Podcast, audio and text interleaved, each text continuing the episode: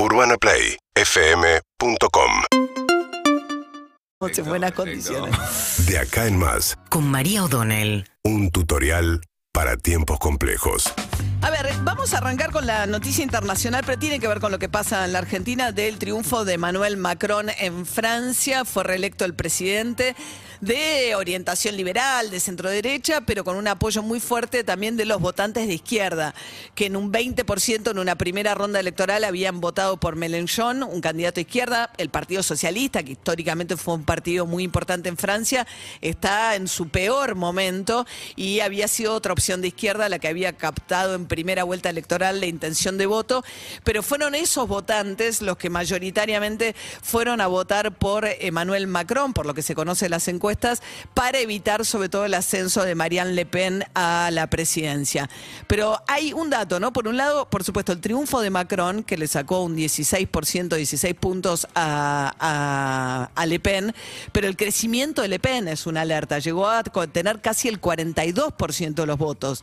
Cuando se enfrentaron hace cinco años, le llevaba 30 puntos de diferencia a Emmanuel Macron y ahora se achicó a casi la mitad.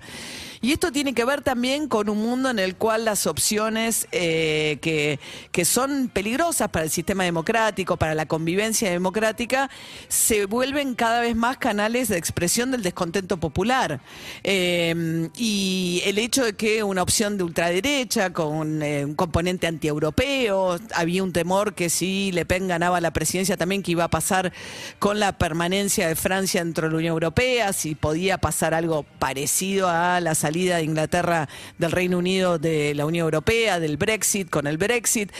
Pero bueno, no, finalmente también esto consolida, por supuesto, a Europa. Lo primero que hizo Macron fue llamar al primer eh, líder extranjero, fue al canciller alemán, buscando consolidar el, franco, el eje franco-alemán en un momento muy importante, por lo que significa también el respaldo de Europa y Estados Unidos a Ucrania en el ataque que está recibiendo de la Rusia Vladimir Putin. Pero la idea de estos autócratas que no respetan la democracia o que tienen ideas peligrosas para la convivencia democrática, bueno, que sea tan competitiva en el corazón de Europa, en un país que se jacta como Francia de tener el apego a los varones republicanos, es muy inquietante. Y un poco de eso es interesante, yo no sé si ustedes estuvieron siguiendo los movimientos de Lilita Carrió últimamente.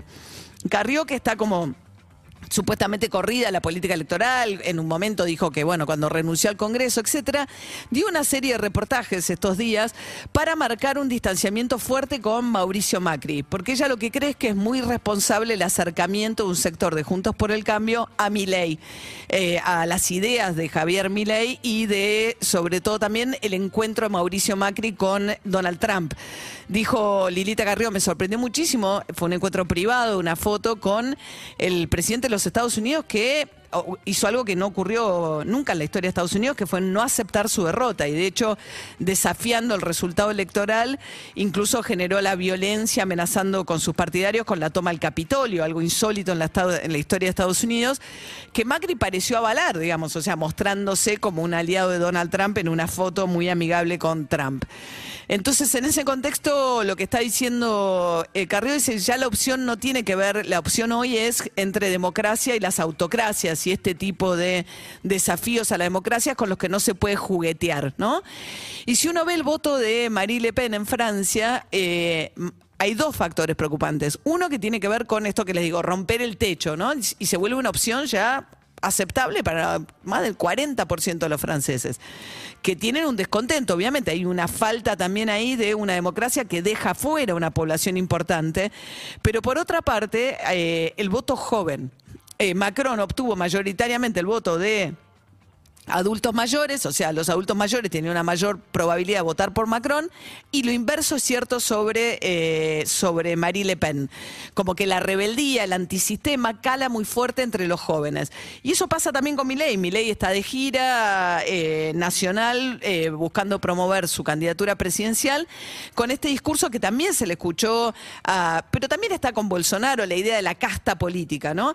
Y ahí lo voy a ligar un poco con el tractorazo. Yo creo que hay, por supuesto, supuesto, defensa de intereses y protestas muy legítimas, sectoriales, en las cuales, bueno, el campo sale a protestar un poco preventivamente, una, no la dirigencia del campo, un sector sale a, no oficialmente por lo menos, sale a protestar un poco diciendo no, no, no se les ocurra ponernos más retenciones. Una discusión que el gobierno no quiere alimentar. En eso Alberto Fernández dijo, no vamos a subir retenciones al girasol, trigo y maíz, que es la preocupación central.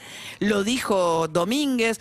Hay un discurso muy amigable por parte del ministro de Agricultura hacia esos sectores del campo, pero aparece detrás de ese discurso, de esa, de esa protesta que puede tener toda la legitimidad del mundo, aparecen por un lado expresiones violentas, como las fotos con esas bolsas de negro y una soga en el cuello de Cristina Kirchner y de Alberto Fernández y dirigentes de derechos humanos, que los propios partícipe de la marcha debieran repudiar, pero aparece también este discurso de ellos y nosotros. Nosotros somos la Argentina productiva y los demás son la Argentina parasitaria, ¿no? Y eso no es cierto.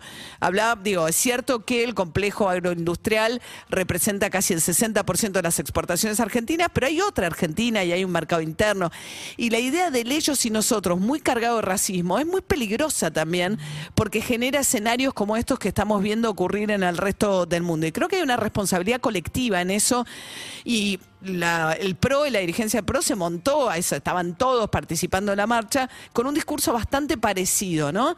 Y sobre falacias también, porque uno puede discutir la carga impositiva, que es un discurso, un debate legítimo, sobre si las retenciones son buenas o no, si por qué tenemos retenciones, sobre cuál es la carga impositiva, pero no es cierto que Argentina tiene 160 impuestos que son acumulables, que es lo que uno veía repetir también a muchos de los participantes de la marcha.